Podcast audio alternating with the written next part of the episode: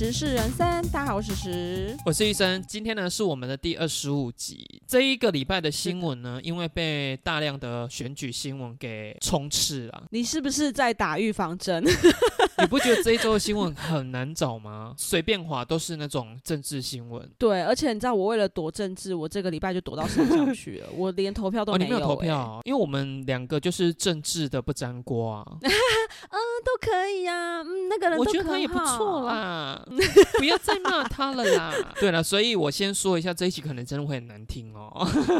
开始今天的新闻哦，第一则呢是那个亲子新闻哦，就是在中国有一个嗯十六岁的少年呢，他因为被学校开除，十六岁会被学校开除，其实是真的是蛮特殊的呢。嗯嗯，因为十六岁不是，哎，十六岁是高中了。高中生啊，对啊，他的妈妈当天就骂了他几句啦，没想到他就是离家出走就不联络了，总共离家出走了九天，最后他是在小朋友念过的国中里面找到他。可是这个新闻其实他没有讲说这个妈妈念了他什么或骂了他什么了，那就在找了他开始，他就一句话都不说。那目前来讲的话，他就是积极的在做一些心理咨询。哎、可是他这九天怎么活下来的啊？就是在学校里面找一些零食啊，Steven 可能有在抽屉里面留下一个面包之类的，他就吃那种东西。其实因为你也不是算是脾气很暴躁的人了，所以你怎么会误解为我的脾气没有很暴躁？你在对你小朋友讲话，你会想过再讲这样子吗？我对他不会到口不嗯择言啦，可是我有时候严厉起来真的很严厉，因为我是希望他不要犯这种错误。事后我其实有时候发现我前面太严厉的时候，我会好好讲之后，然后我跟他说，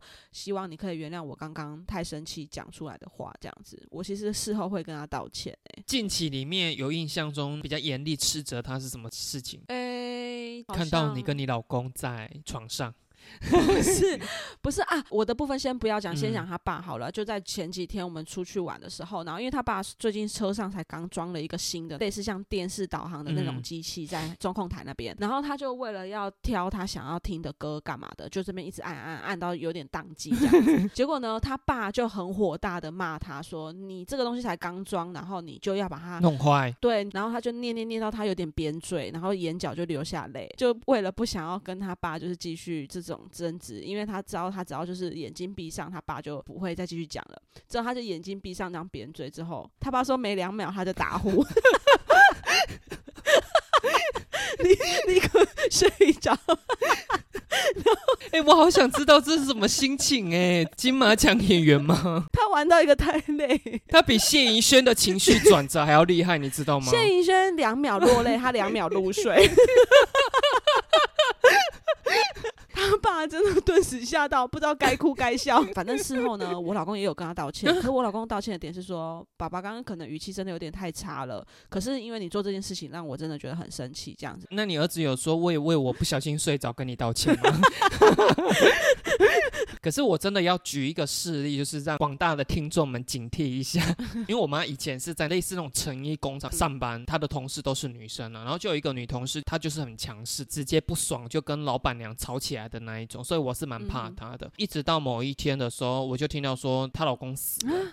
就在最近吗？哎，不是最近，可能有二十几年前，我就说为什么会死？我妈就说，因为这个人讲话真的很难听嘛，吵架的时候真的会口不择言的那一种，会不断的激怒男生，然后就会说你想吹 k 嘻嘻耶，就是会讲这种话。那个男生就很生气嘛，所以他那一天吵架应该是在深夜啦，然后就开着车，不要说吵架，有的男生摸到方向盘他就整个会大嗯变身，然后更何况他是被他老婆激怒吵架，哦我不知道撞到什么东西啦，反正他人飞出来，然后摔到马路旁边的水沟，而且我们那个地方是非常非常乡下的，所以深夜根本是没有人，一直到早上。才被发现。对，开始有人出来上班的时候才被发现，然后就真的来不及就死掉了。哦今天是你的一句气话，叫你的对方说你俩嗯 K 嘻嘻耶，结果他真的去外面死掉了，那你会不会内疚一辈子？真的会，真的会。所以我是真的觉得讲话还是稍微小心一点了。之前不是有那个迷音吗？是不是迷音呢？还是冷知识？它的前情提要就是说，你有没有看过狗在对人家吠叫的时候，它的肛门是会这样缩缩缩缩嗯缩缩？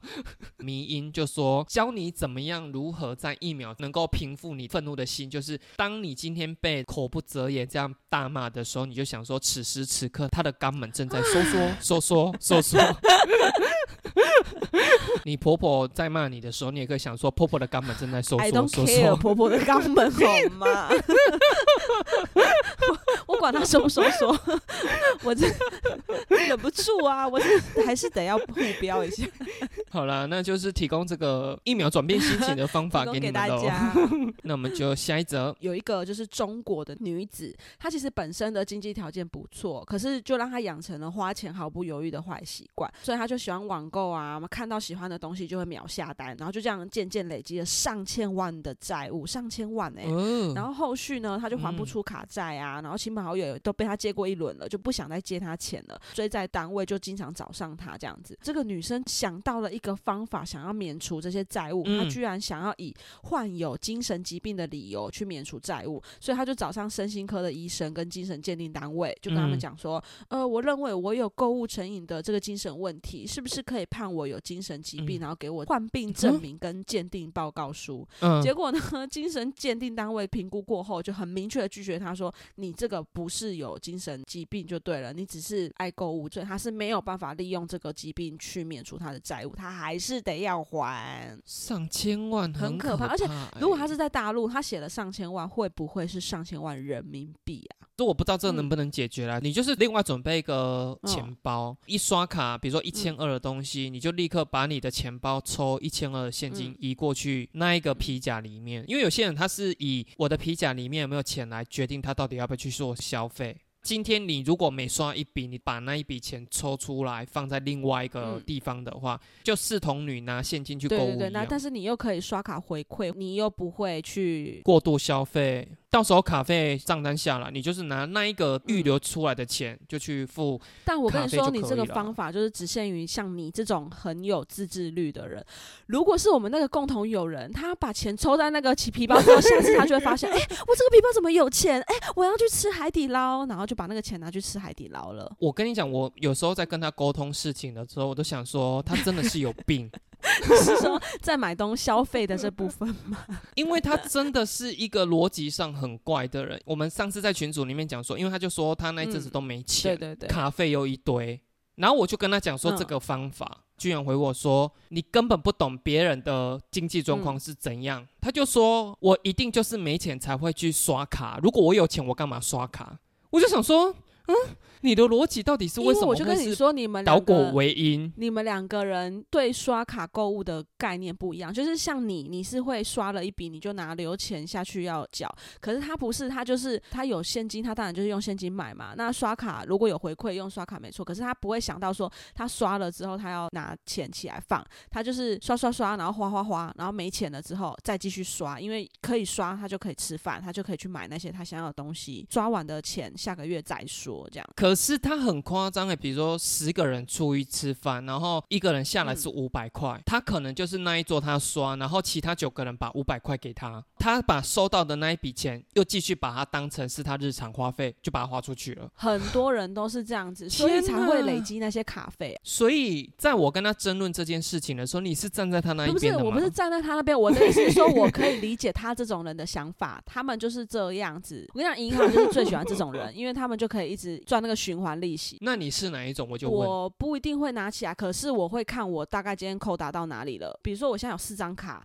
其实其中有三张都是拿来刷我的货款，因为我很多东西是要在国外网站帮客户买，我在跟公司请钱嘛，公司给我下个月的钱，我就可以拿来缴这些卡费了。所以那三张卡我是不会拿来刷其他生活用品的。像我上次是不是就回馈到我的 AirPod？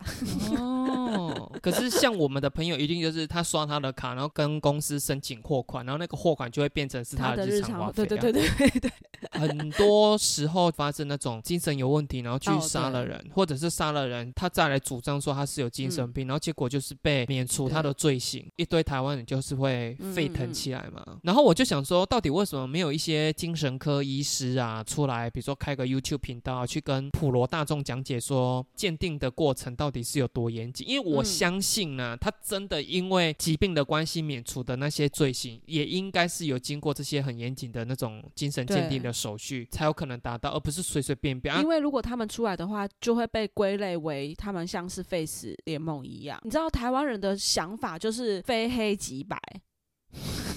我没有在骂脏话哦。台湾人的想法不是 A 就是 B，就像投票一样，我不投蓝的，那他就说那你就是绿的。精神科医生出来讲的话，下面一定很多网友就会说你是不是 Face 联盟的？你就是挺那些精神病患，你下次你的家人被杀了，你就知道什么什么，一定很多酸民会这样讲话。还是说这种精神鉴定不能出来讲的原因，嗯是因为他如果出来讲了，就会有人知道说哦，原来你就是这样鉴定，然后就开始哦，有破解方法，是不是？也是有可能。如果你叫我吃大便，我就真的吃，嗯，好吃。既然你刚前面讲的说他那么严谨的话，应该不是只有吃大便就可以解决这件事情。吸精神科医师的脚趾缝，好好吃，最喜欢这个味道了。不然你有什么疯狂的消费行为吗？你那么理智的人，我购物率很大，好不好？是看你在买那些家电啊，而且我这个人就是要用，就是用嗯最好的。我妈都说，从我这边淘汰给嗯他们的东西，一定都是好东西。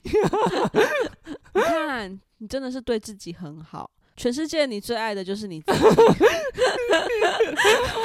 哎、你有办法很爱你的另外一半，然后就是可以跟他分享这些你的东西吗？他可以去摸你的空气滤芯机吗？这个我真的是要抱怨一下，就是我到底给人家是什么样的 形象，哎，我记得我前几集有讲过，我们因为搬了一个新的办公室嘛，然后因为装潢啊有甲醛的味道，所以我就买了一台新的空气净化机在公司里面。近期我有一个朋友，就是因为透过我的关系，他就进到我们公司嗯去上班了。进来上班的时候，就看到我的那一台空气净就说：“哎，这一台是谁的啊、公司的哦、我就说：“怎么可能是公司买的？”我就说那一台是我买的。你知道我朋友就跟我讲什么？嗯，那有柯林，你这样的个性刚好柯林。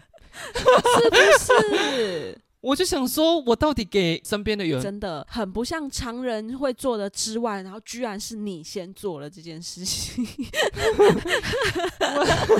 我最近被我那个朋友真的伤我伤的很深，因为他近期来我们公司上班，所以我们就有比较多的时间聊天。比如说像我说我的冷气是用到三菱嗯电机啊，然后他就说。你改杯三菱电机，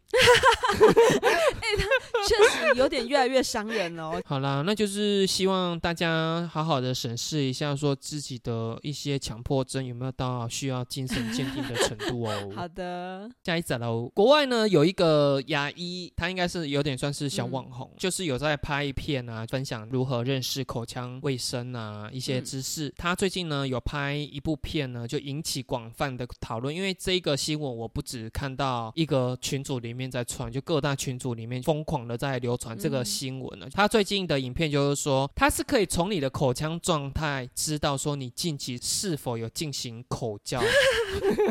这么厉害，怎么看怎么看？他们看的地方就是说，在你的上颚，嗯就是软软的那个地方，嗯比较靠近后面的那个位置哦。嗯如果有出现淤青的话，而且他就说这个淤青是有一个特殊的模式，嗯只要你有出现的话，基本上你是有吸吮过的。大家会比较把重点放在说，哈，那我真的不能口交完立刻去挂号看诊这样子。可是就有很多牙医提到有没有口交，其实他们真的不在意啦。即便他们看你的口腔状态，知道说，哎，你刚来的时候可能我属鬼啊那，嗯可是他们在意的是，如果病患年纪是很年幼的，然后又有出现所说的这个叫做口交瘀斑，嗯。他们就会比较谨慎一点，就开始会问说关于这些东西，因为他们要哦知道说你有没有被性侵。性侵啊，嗯或者是被性虐待啊这一种。哦，天哪，居然是用这个方法，所以吸别的东西不会吗？比如说我刚吃完，你知道有一种冰棒，它是一整支，然后你要一直吸。那我吸完那个也会有淤青啊，也会有口交瘀斑。冰棒会顶到那个位置吗？你一顶就会，这样吧？那个好像不是因为顶的关系，你本身有没有口交过？那个是一种吸吮的力气导致你后面上颚哦，会有呈现真空的状态对，。所以 啊，那冰冻的尘埃你知道了吗？可是这个新闻，其实我想到什么，你知道嗯吗？当兵的时候不是都要体检吗？然后体检不是有一关卡，就是医生要看我们的生殖器嗯吗？我先说了，我是没有啦，为什么可以不用？你为什么可以不用？我真的不知道哎、我在体检的那个当下，其实我已经 get ready 了，他要看你的生殖器有没有一些异嗯常，因为它也是免疫的标准哦其中之一啊。在体检的第一关就是请你脱到剩内裤，然后会给你一个很像医师袍的那种白色袍子包起来，所以我已经就是做好，可能等一下，比如说第六关陈医师那边就是要露下哦，要配懒看觉给陈医师看。可是我这样一直过到第七关、第八关的时候，想说，哎啊，怎么没有要喷懒觉？哦迟迟不叫你配懒觉这样子，你突然有点失落感，是不对啊，是差点就哦是明明要量视力，我就内裤也要脱下来。啊，好失落，十七公分没有用武之地哎。哎，十七公分可以免疫吗？哎、那最近那个魔兽它就是免疫耶，你知道魔兽吗？你说跟贾贾永杰拍照啊，可是我真的觉得他是口袋里面有有东西是不是？那个，真的不是他的生殖器啊。哦其实当兵前的男生都会处于一个很焦虑的状态了，嗯所以我们就是在网络上搜寻很多的相关讯息啊，什么入伍前、入伍后的一些心情啊、心得啊什么的。然后我就有看到有一个人说，他最近去体检，然后他也是 get ready 好，就是要看下体那个。可是我也不知道为什么他确实是有被看下体哦，这件事情为什么有的人可以配男教，有的人不行啊？我真的不知道哎。而且他说那个医师是女生啊，看生殖器的时候也假装就是故作轻松嘛。然后那个医生就是说，呃，不好意思，你是来体检之前你有打手枪吗？嗯，然后那个人就吓到，我就想说，这个为什么可以看得出来我有打手枪这样子？嗯因为你的手掌心有那个瘀斑，不然怎么看的？我就问，然后他就吓到，想说。原来打手枪也是可以透过生殖器的一些变化，就是看出来这哦，样子。真的，他本来是这样想嗯的，然后那医生就说，不是因为你的龟头粘的一小块的卫生纸屑，原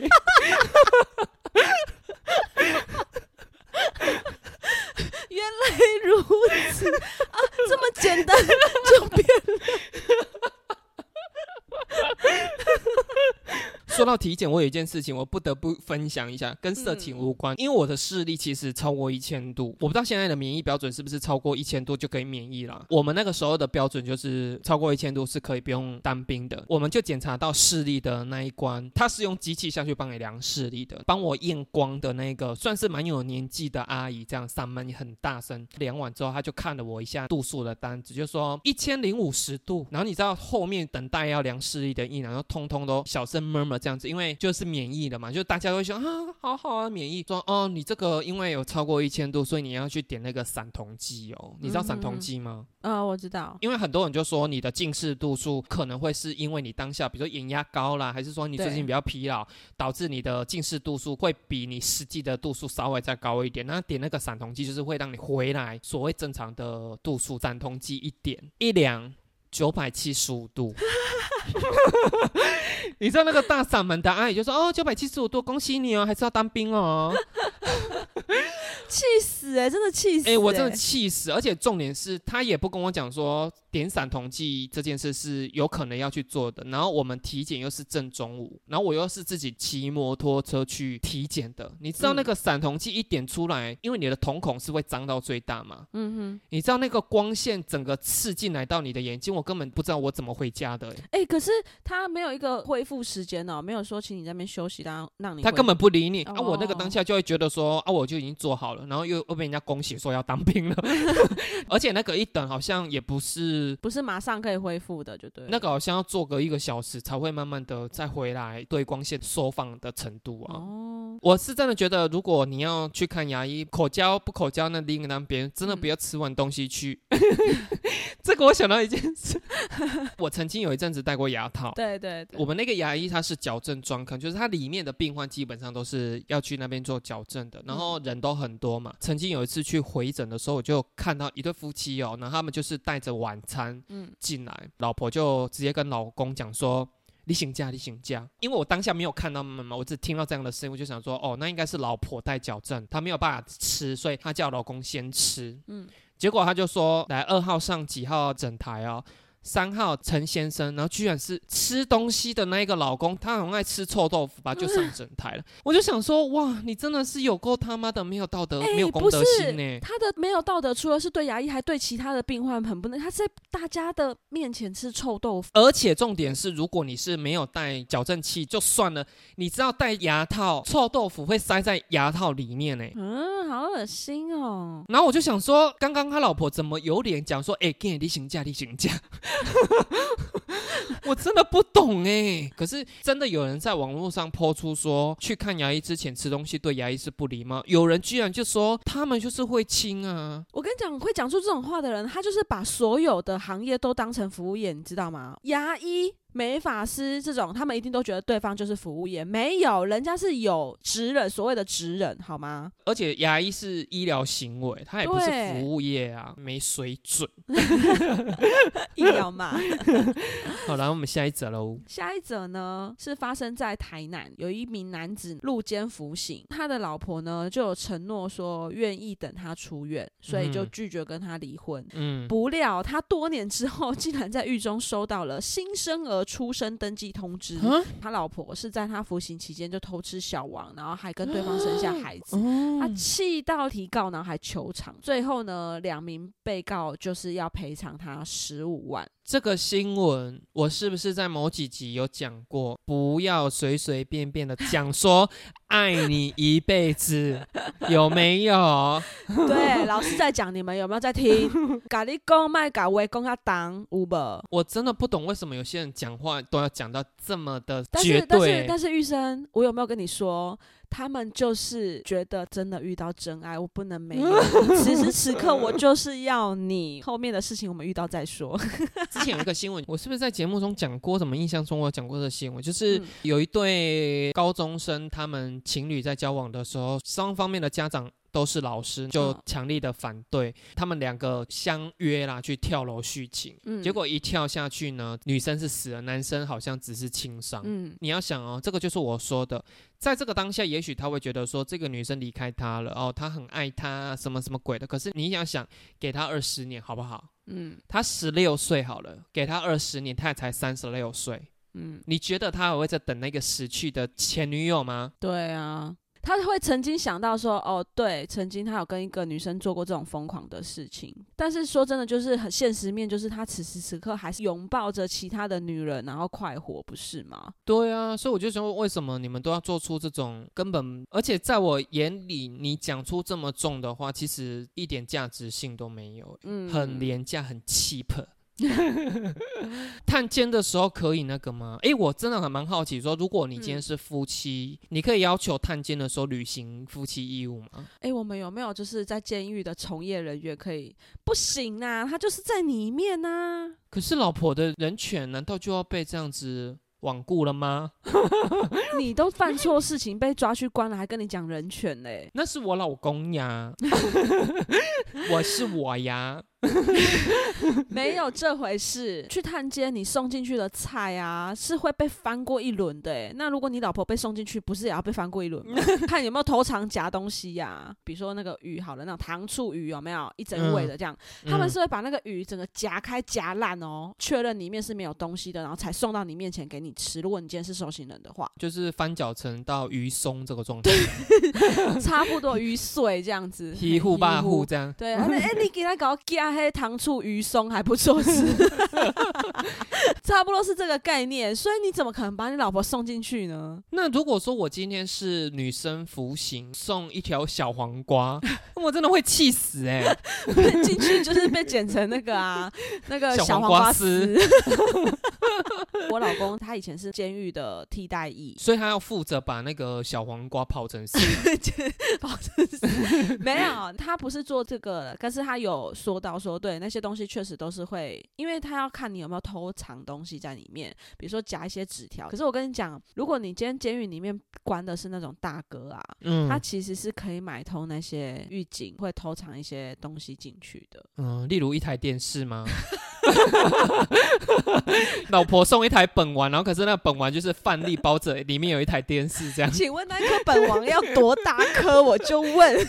然后那个狱警还这样把那个打开，就说：“嗯，真的是饭这样。” 睁眼说瞎话，到这个境界这样。那个老大有多大尾？我就问。而且他到底能够用什么东西买通这个狱警？我就问 他里面物资也那么多匮乏的情况下，没有啦，买通是用外面的人买通的哦。对，不是在里面，他确实里面没有那个，但是他外面的人买通。说的也是。对呀，狱警其实是会很礼貌的跟这个交付东西的家人讲说：“哦，不好意思，因为你这东西我是要检查过的。”哦，没。没有，我跟你讲，正常的人，你遇到狱警态度是差的，除非你是有关系的人。哦，嗯，因为我老公之前在那边当替代役啊，因为当兵你就不分人嘛，要当兵然后被抽到那边就是到那边了嘛，所以其实他会遇到一些不良少年跟他一起在那个地方当兵，你知道。他是在监狱咯，他在当兵哦，他在寝室里面居然还会吸食毒品哎，立马就直接被转送到 里面的那个狱房哎。真的被抓到哦！对，真的被抓到，因为他吸的是强力胶，那个味道太重了，而且抓到他的好像就是我老公，因为我老公当时是班长啊。那等于说，那个当兵的本来是在外面上班，然后现在进去里面上班。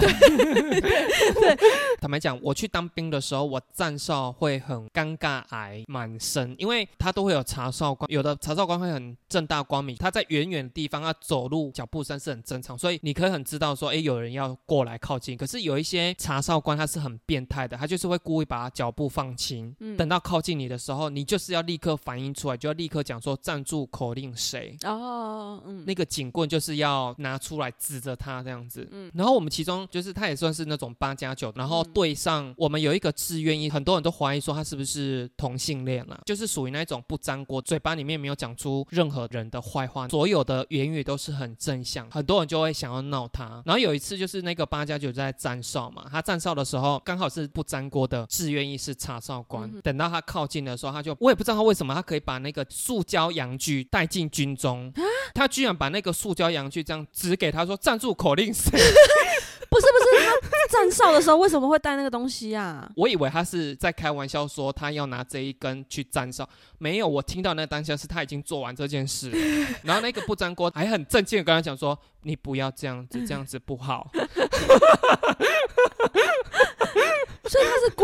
是不是？啊，那个就是故意的啊。哦，啊，那他这样不会被那个吗？那个自愿他就是好好先生呢。嗯，可是查哨官你会知道他这时间来的这个查哨官是谁哦？那个可以看，你要知道怎么去看人才知道啦。那么好像也是有排班表的。哦，所以这样子，如果是正常的查哨官会惩处他吗？一定啊，哎。我是叫你拿那个也不叫警棍，那个叫什么棍啊？我忘记了。嗯，你塑胶阳具打得了坏人吗？我就问，那个会断呀，断呀。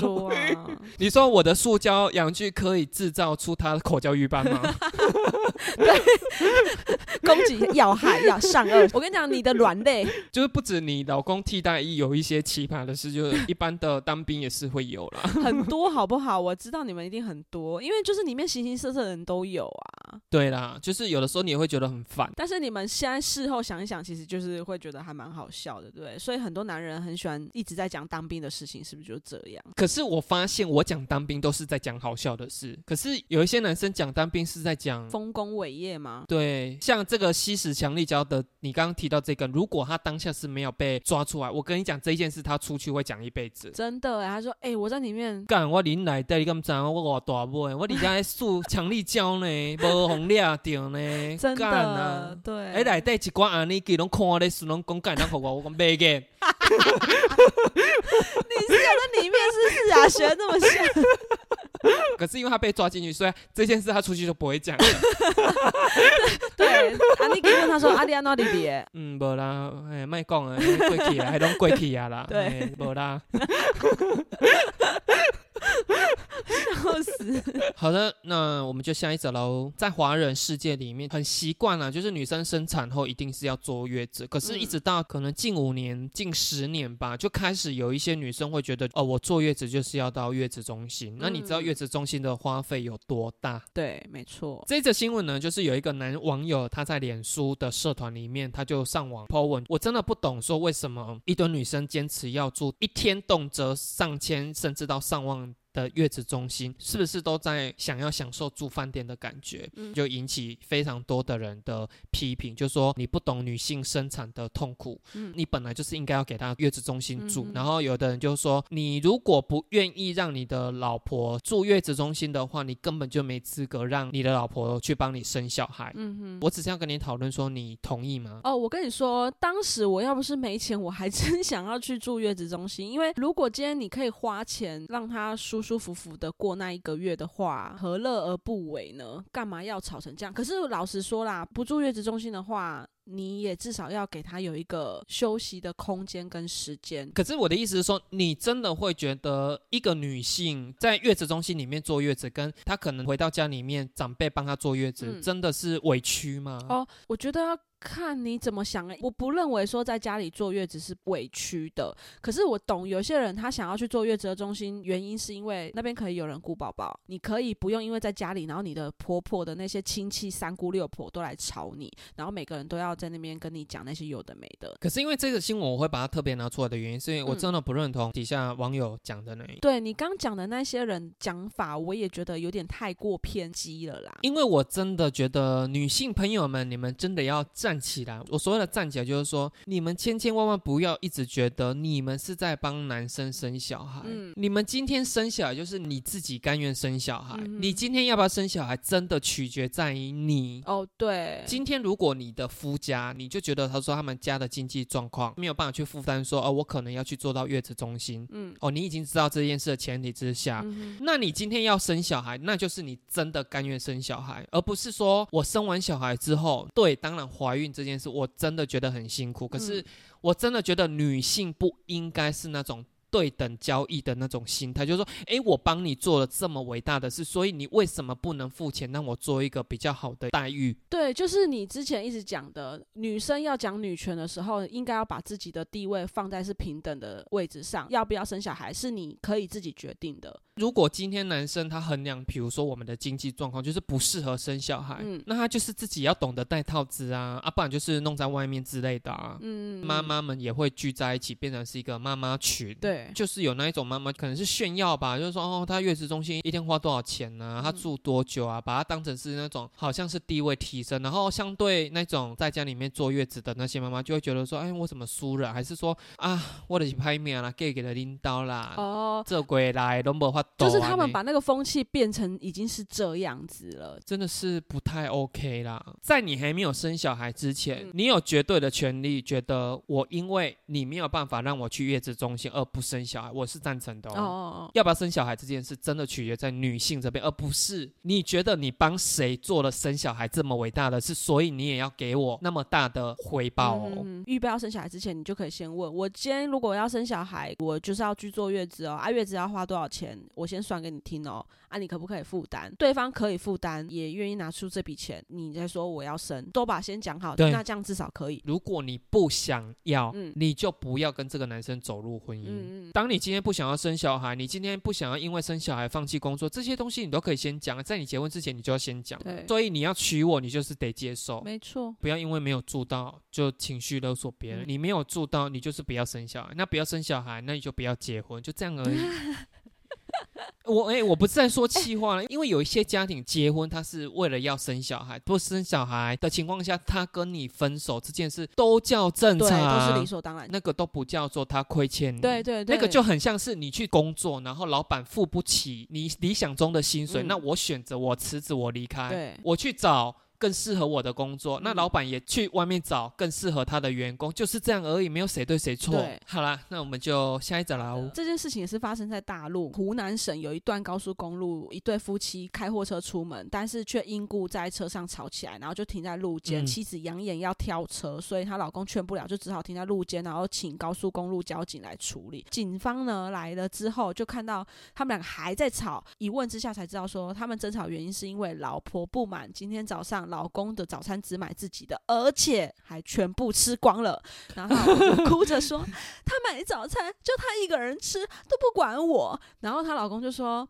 我才买一个馒头，还有一个茶叶蛋啊，我没买给你吃啊。然后他老婆就说没有，所以应该是有吧？有，但是那分量太少，然后她老公就把它吃光了，这令人很生气。你要买是不会买多一点，是没钱是不是？远景呢就看两个人僵持不下，就说哎呀，前面有服务区，就跟老公说你带他去前面买点东西吃啦，然后别哭了，这才化解了他们之间的心结。这样，如果你出去买，你是很自动就是会帮老公买一份吗？会会会，但是我比较常。常生气的一个点是，比如说我今天下班我比较早，我要回家了，然后我就会问他说：“那你要吃什么嘛？”比如说我今天说：“嗯哦，我要买卤味。”他就会说：“哦，好，随便你夹，我都吃。”今天回去了之后，他如果跟我讲说：“哈，我以为你会夹什么什么，结果没有，我就会生气。我那天就真的生气，我就说：“你下次要吃什么东西，你直接跟我讲，打 list 给我，不要在那边我买回来了，然后你才那边靠背说你这个东西。我要买，我就是买我想要吃的东西。你如果跟我说随便，我就是夹我想要吃的东西。没有你想要吃的东西，你就不要在那边给我嚷嚷。啊，他有说什么吗他？说哦，好啦好啦，我只是说一下，你干嘛生气？那你会不会生气？他如果今天打电话给你，我看到这间臭豆腐应该蛮不错的，嗯你要不要吃？那你刚才讲说，哦，好啊，也可以。挂完电话之后，回来买那个猪排加铁板面，这样 你会不会生气？哎、有过。他说哦，臭豆腐很多人啊，所以我就先买这个比较快，我我可以理解，这个我不会生气。这个你会生气吗？比如说你们两个一起出去，啊，要回家之前说买个东西，然后你问他说，我要买这个，你要吃吗？不要，嗯哼，当然就只有买你自己。结果回到家的时候，他说，哎、分我吃一下。因为我自己好像偶尔也会做这种事情，所以这个我就不会生气。你怎么不去死？因为你说要买的当下，我真的不饿啊，可是你一回来之后我就饿了。我会很讨厌你这种人，因为你不要忘了，我就是想要吃这一份。我跟你讲，你就是活该单身啦。哎、可是我问你啊，像你们这种相处这么久，会不会说你今天打电话给他，你就说，哎、我人在炒饭店，你要吃什么吗？我不想要吃炒饭的，我想要去吃阳春面啊！可是阳春面不顺路的跑到某一家去买，你这样会生气吗？哎、我跟你讲，因为他真的很怕我生气，所以他就是会妥协，就吃 吃从。啊，如果今天是他买，我就会跟肆无忌惮的说，可是我想要吃阳春面啊！你老公就真的不会生气，你要去帮你买他。就说哦好啊，那我等一下顺便再去买回来这样子啊。我真的觉得你老公人很伟大。怎么了吗？我就问，我是孩子的妈，我就是想要吃，情绪勒索来了，我就是想要吃阳春面，怎么了吗？我不想吃炒饭，你今天帮他生这个小孩，不值得吃这碗阳对，春面不值？得吗？我就问，一碗五十五 块的馄饨干面不值得吗？你真的是克谁哦？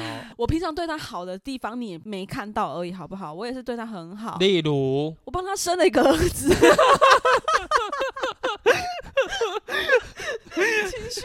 你索的这个开大有个绝极，致我选择不要同居，所以我基本上是没有什么生活中的摩擦的。所以像这件事的话，我就比较没有办法理解啦。嗯新闻也有讲啊，他就说我没买给你吃啊，那老婆说没有，可是我觉得那就是有啊。一颗馒头跟一颗茶叶蛋，那你要叫我吃什么？这个新闻的意思是说，他是买一个馒头跟一个茶叶蛋，然后一个东西分给老婆吃吗？那个老公认为他这样子就是有买东西了，可能是因为对方不吃，他把它全部吃完了，然后他老婆就生气了。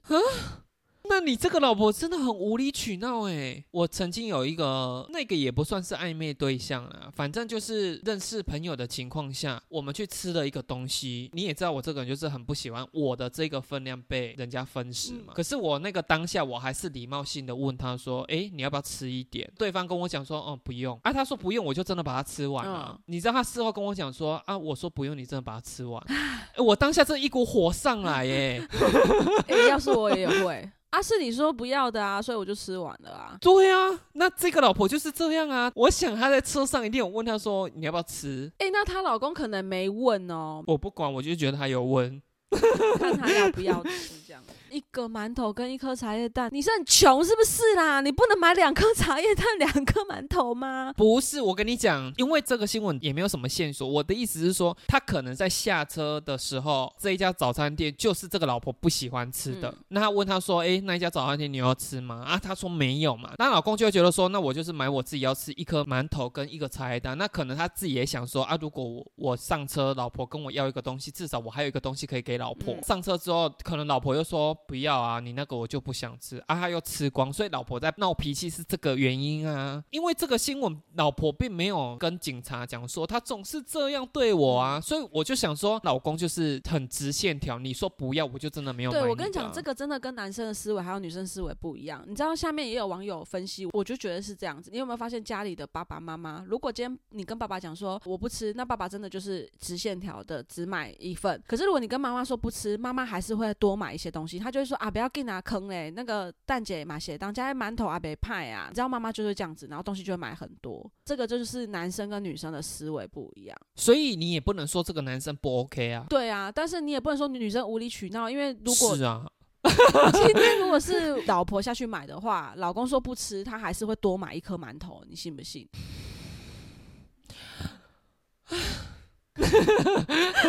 我没有办法认同，因为食物这件事就是我就是要吃我这一份，嗯同时间我也不希望我又要多吃你不吃的东西，你懂我意思吗？嗯所以你要吃什么，你就自己先决定好你要的分量跟对，所以我今天不是说不帮你多买的原因，是我不想要捡你不吃的东西嗯来吃。嗯比如说你今天请我去买你要用的，比如说卫生用品嗯好了，这种东西我可能就会多买。哦，反正这个东西也放着不会坏，嗯好吧？那我也只能说每个人在意的事情真的不一样，对啊，那我想多吃一碗馄饨干面怎么了嘛？